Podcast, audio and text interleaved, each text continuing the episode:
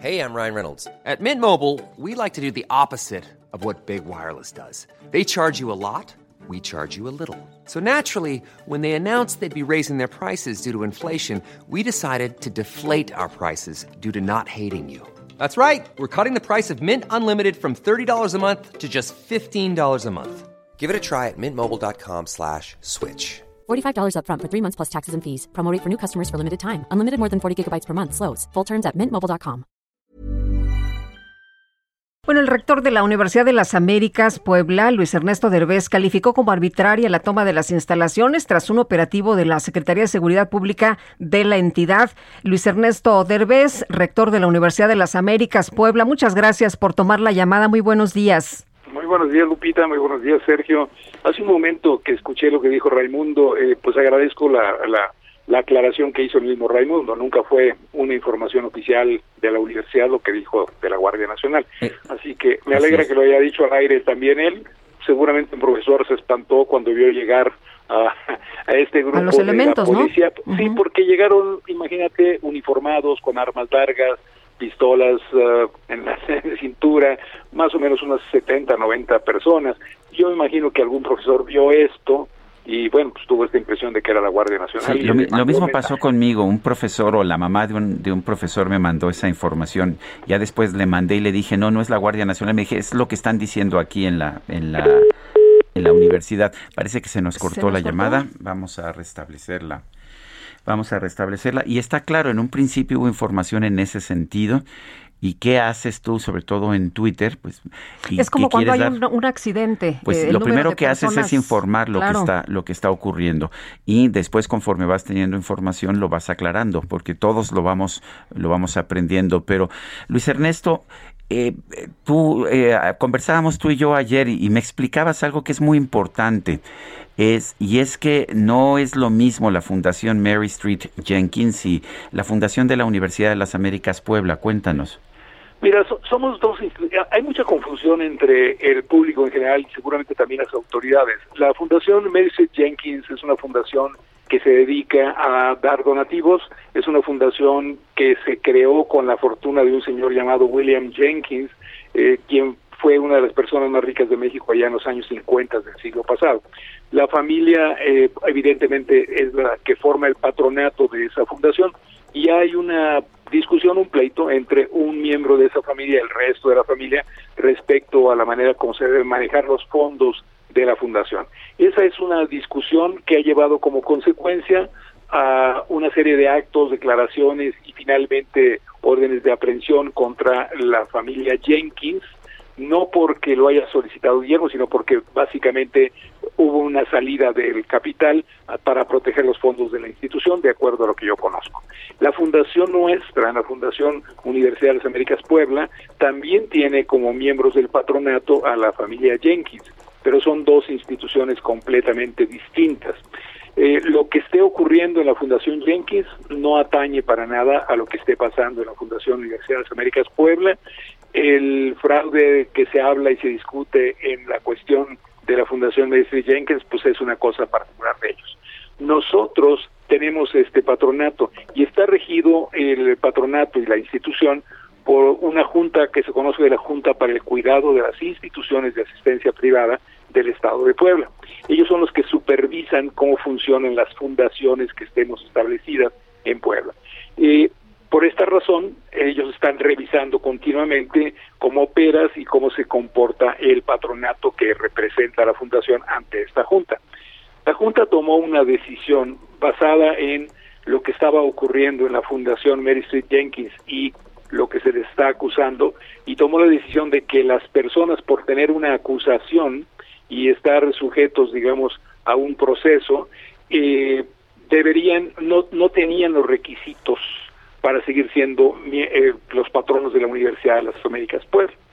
Eh, cuando esto ocurrió, los patronos mismos presentaron amparos y la señora Margarita Jenkins de Landa ganó su amparo en una suspensión definitiva del acto de remoción del patronato, tanto como miembro del patronato como presidenta del patronato también. Esa es una suspensión firme otorgada por un juez federal. Eso implica que hiciera lo que hiciera la Junta, no podría cambiar de presidenta del patronato a esta persona, Margarita Jenkins, ni tampoco podría dejar de ser ella miembro del patronato. Lo que ha hecho la, la, la Junta es tomando la decisión sobre una base de que las personas que están acusadas son culpables, lo cual tampoco es cierto, tienes que llevar un juicio y terminarlo, es razón suficiente para quitarlas del patronato.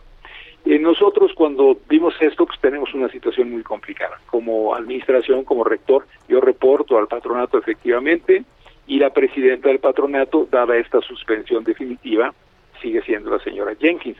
Por lo tanto, nosotros presentamos como administración, como universidad, una solicitud también de amparo para la suspensión del acto de cambio de patronato.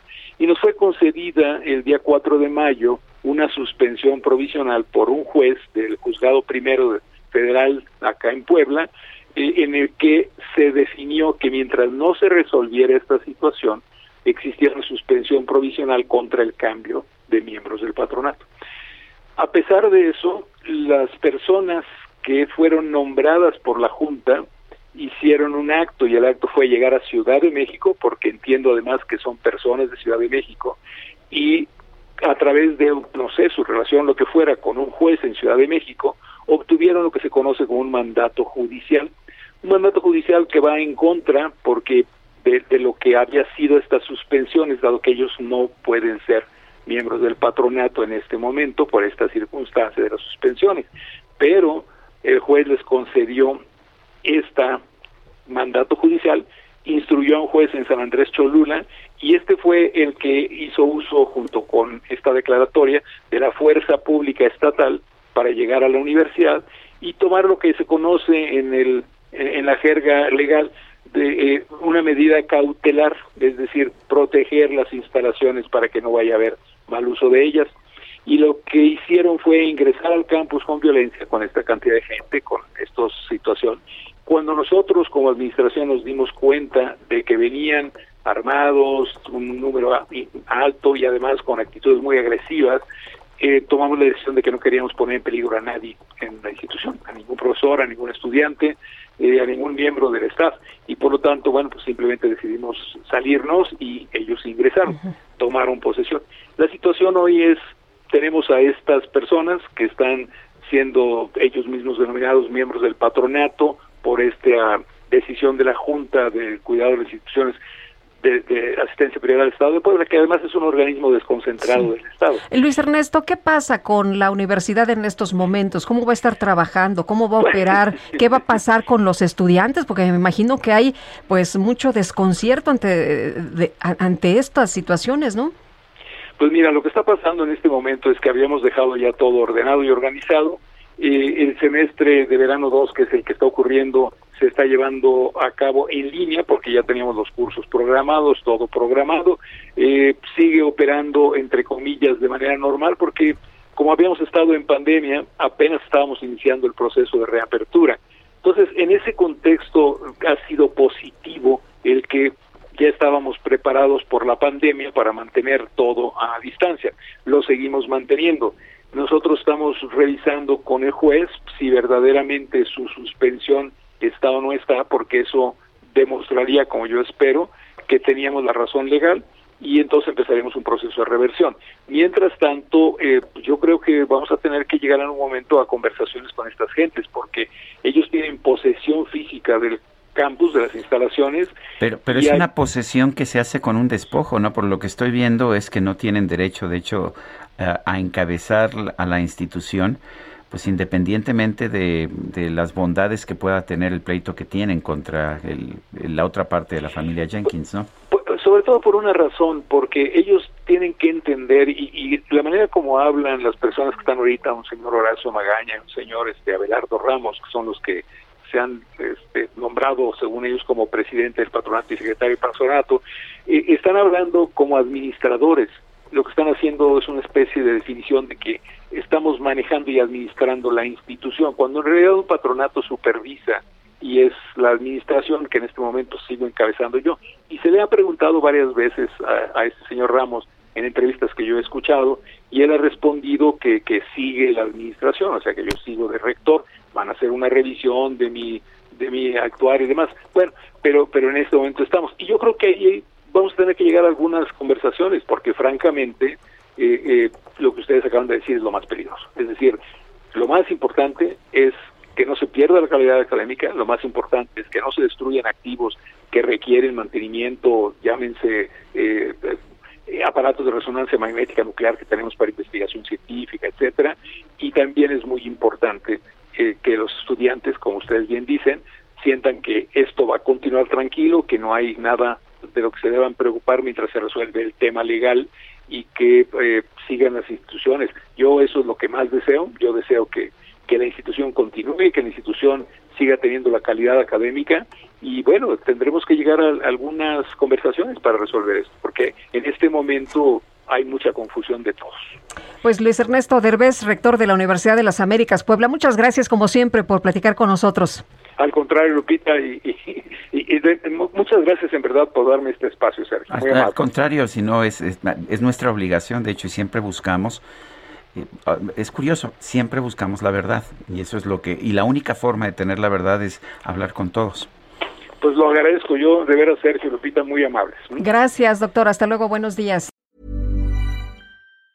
The secret to summer ready skin is here. Osea's number one best selling Andaria algae body oil, clinically proven to instantly improve skin elasticity and transform dry skin to silky, soft, and unbelievably glowing. Its signature scent of freshly squeezed grapefruit, cypress, and mango mandarin transports you to sun kissed summer days. Get healthy, glowing skin for summer with clean vegan skincare from Osea. Get 10% off your first order site wide with code GLOW at OseaMalibu.com.